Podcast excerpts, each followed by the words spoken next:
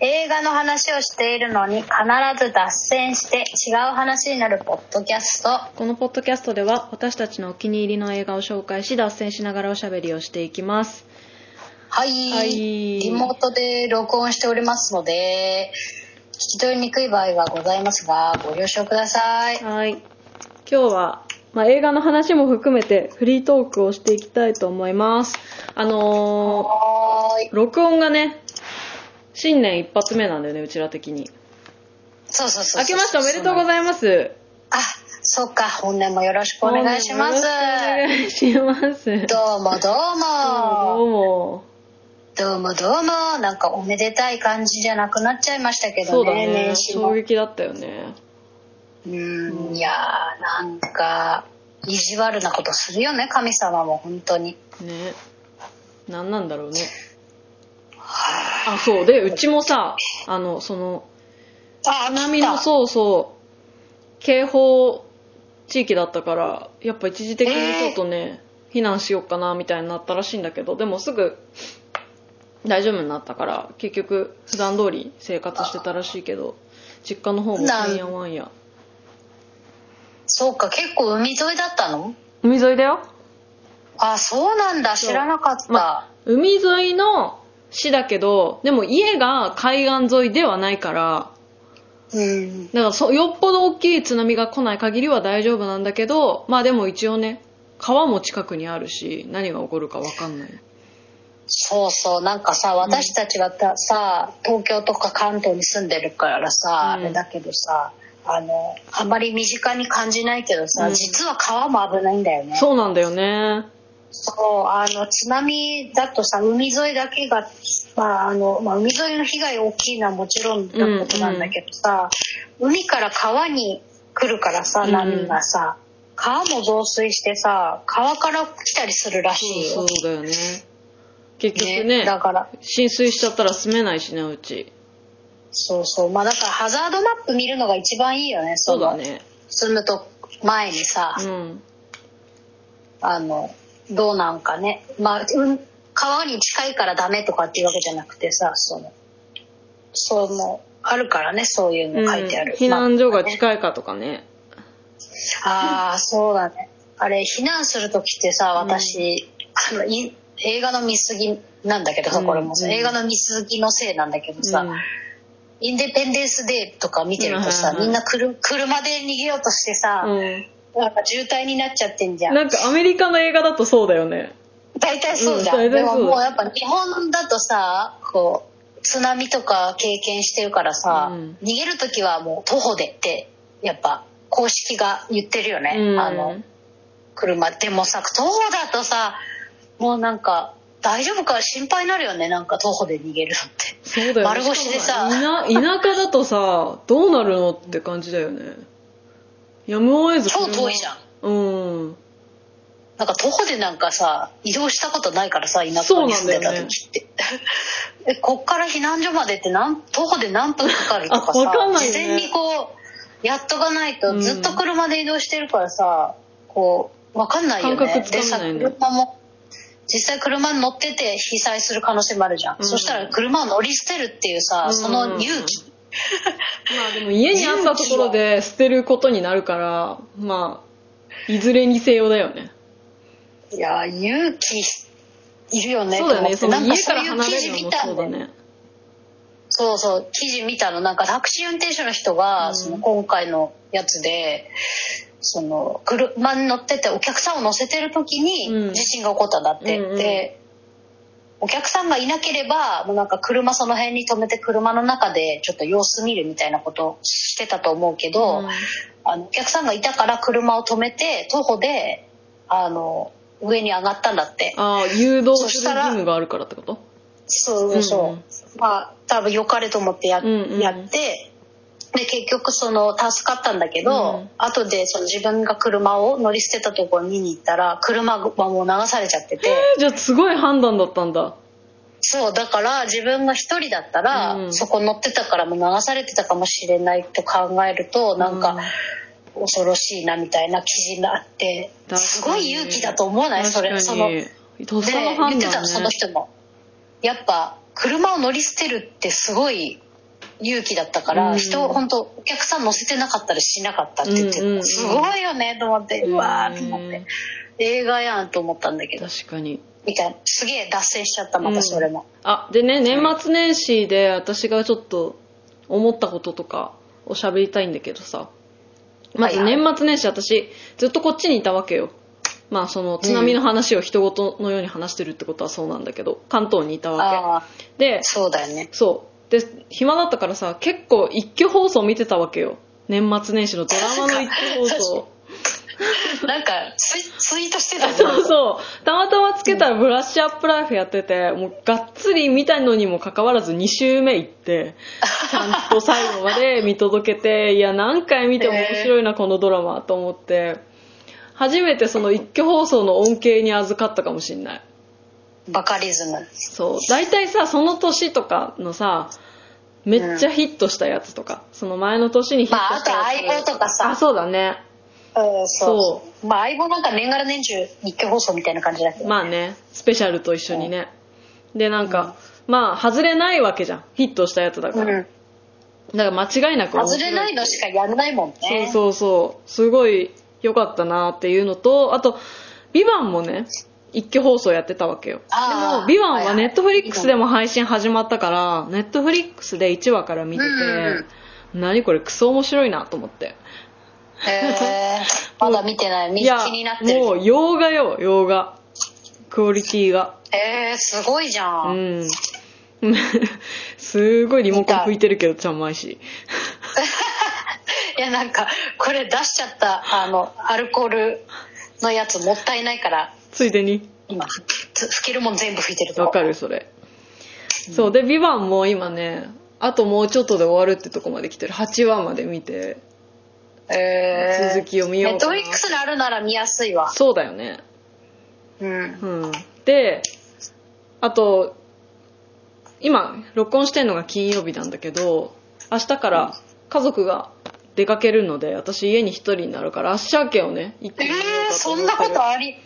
あるのそんなそうそうことありえるそううんへアッシャー券をねあのちゃんまいが有給取ってみたかのようにうんもうちゃんと食べ物ちゃとんとか用 意してそうポテチとかうんチョコとかあとジュースとか用意してもう家映画館みたいにしてみたらいいああいいねいいねそれやろうかなと思ってるところうわ最高じゃねえか よはい今ウキウキワクワクじゃねえかよそうだよもう今日は準備に結構時間を割こうと 思ってる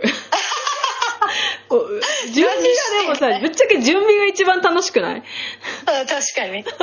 れ食べてこれ食べるよねあれ食べるよねそう初めやばいあれ忘れてたみたいな始まっちゃうと終わるからうんあれだけどそうねいやでももう楽しいわ足明けは本当ちょっとま最高だたよやるね足明け見たら、うんまあグロさが確かにあの見るべきだと思うあのグロすぎないから、うん、まあでもある程度のグロは大丈夫だから うん確かにそうそうほホラー、まあ、ホラー要素も少ないし少ないわけでもないか、まあ、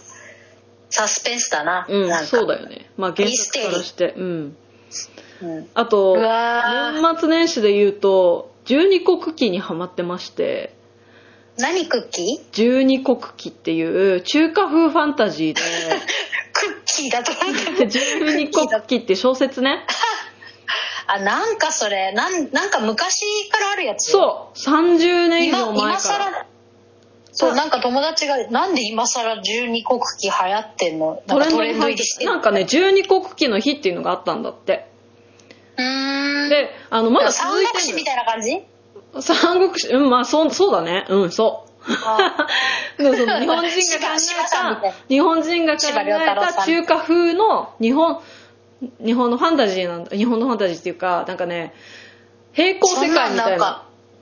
今までなんで実写化されなかったのそんな有名ないやだから実写化はむずいんだってばそういうのって前もさあのむずい薬屋の独り言で言ったようにだからキングダあムそうか系なのよしかもこれは異世界の話金だから金がねえと無理かそう CG 技術とかももうなんていうのフル CG みたいになっちゃったそういりうことねはいはいそうそうそうで30年前かまあ、ら大続い沢ててたかおぐらいの人がいない大沢たかおが15人ぐらいいないと務まらないあそうだだね大沢たかおみたいな人出てくるわ確かにであのー30年以上続いててで私もし存在は知ってたんだけどなんとなく、ハマってなかったっていうか見て読んでなかったんだよねあのー、うん確かね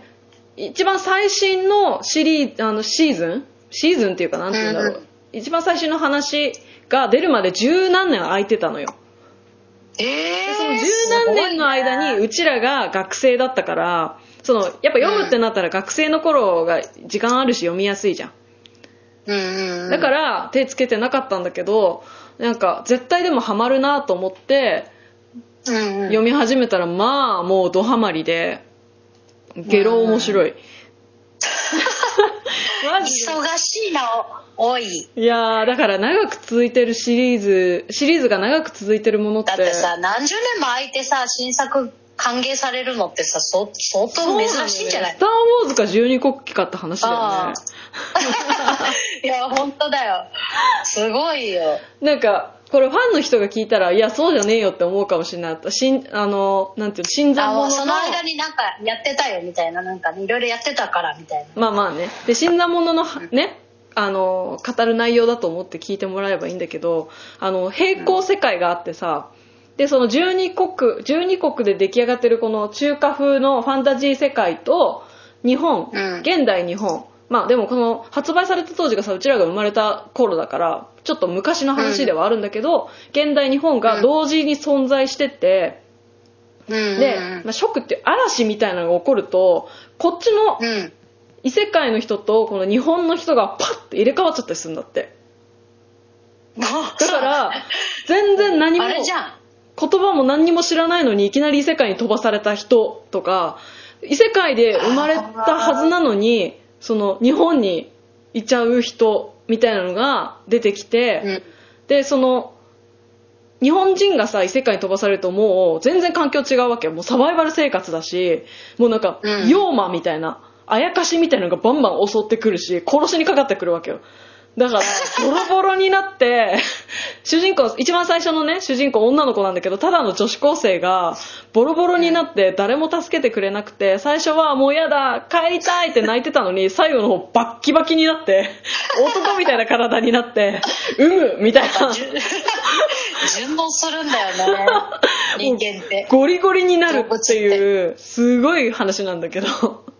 へえでその異世界の方から飛ばされた子もなんで自分がここに生まれてるか分かんないしなんか異分子扱いされていじめられてたりするわけよ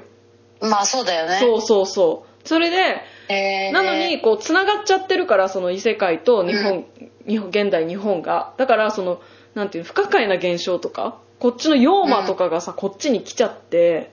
日本,、うん日本に来ちゃってなんか変な心霊現象みたいなのにうちらからすると心霊現象みたいなことが起こって悠々白書やんもう話そうでそうでこっちはホラー日本はではホラーみたいなことが起こっててでこっちではバリバリのこのサ バイバでルファもンさタジそーみたれいっなてさ捉え捉え方の話だよねそうそうそうそうだって今もさうちらがさホラーだと思ってることはさそれかもしれないしそね、うそうそううそうそう発達障害だとかさなんか ADHD だとかさなんか言われてるあのなんかちょっと個性のある人みたいに言われてる人はさ、うんそういうところのそういう感じかもしれないもんね私たまに思うのはさすっごいさ同い年なのにちっちゃい頃から達観してた子とかいるじゃん落ち着いててさいるいるあれ人生2周目かなとか、ねもしかしたらなんかギギフトとかさと言わ言われてるけどさ、む向こうからしたらさ普通なのにみたいな、うんうん普通のせ向こうの世界では普通なのにみたい な、うんななんんかかそういう想像湧くよねうん、想像しの世界と言い言えないよねなんか、うんうんだって何が本当か分かんないもんね、うんでも誰誰もその正解は分からないっていう、だからそういうのそもういうふう含に考めえて生てきたら面白いかもそういうふうに考えて生きたら面白いね 2回言っ たねだってさ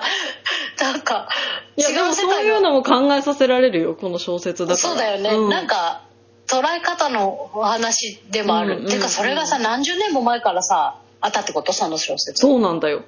すごいよねもう面白いねしかもそのさ女の今子がダイバーシティにぴったりじゃん、で女の子がさバキバキで王様になる話なんてうん昔じゃ考えられなかったじゃん多分きっとディズニーだって最近やっとじゃん、あの嵐のさ実写化になって、最近の方の実写化になって、やっと、お姫様が王様になるって初めてな気がするんだよね。だからそれあが、もう何十年も前にやってたって、その、作者は小野文美先生っていうホラーで有名な先生なんだけど、はいはいはいはい。そうそうそうそう、ホラー、なん、残影とか、まあ、結構実写化もされてる、あの、ホラー系の先生なんだけど、すごいなって、もう感覚が鋭かったんだなって感動した。うーん、すごいね。うん先取ってるな、かな本当り。だよね先取ってるっていうか、なんか普遍的なお話なのそうかもしれない。やでも、そうそうそ。そうれにさ、気づくのが早い。そうそうそうそ